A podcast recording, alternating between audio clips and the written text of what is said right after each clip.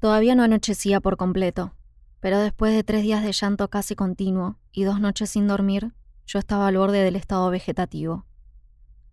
Mamá me dijo que mejor me fuera a acostar, pero entonces se me ocurrió que ella podía desaparecer cuando yo durmiera, y me angustié. Mientras me lavaba los dientes, ella lavó los platos sucios de los últimos tres días y le dio de comer a mis gatos. Comen y me miran, comen y me miran. Antes de meterme debajo de las sábanas, levanté el celular. El chat familiar había estado bastante activo.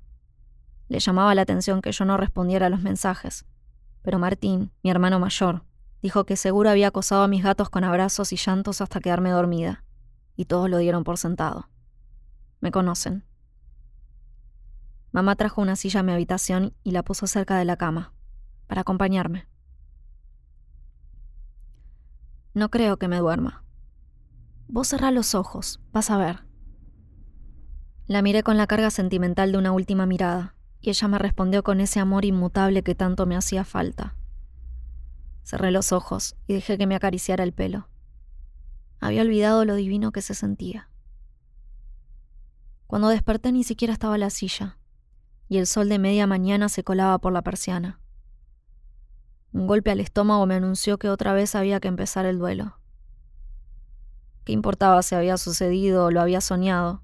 De nuevo me sacudía la verdad de que ella ya no estaba. Esta vez definitivamente, y tendría que empezar a acostumbrarme.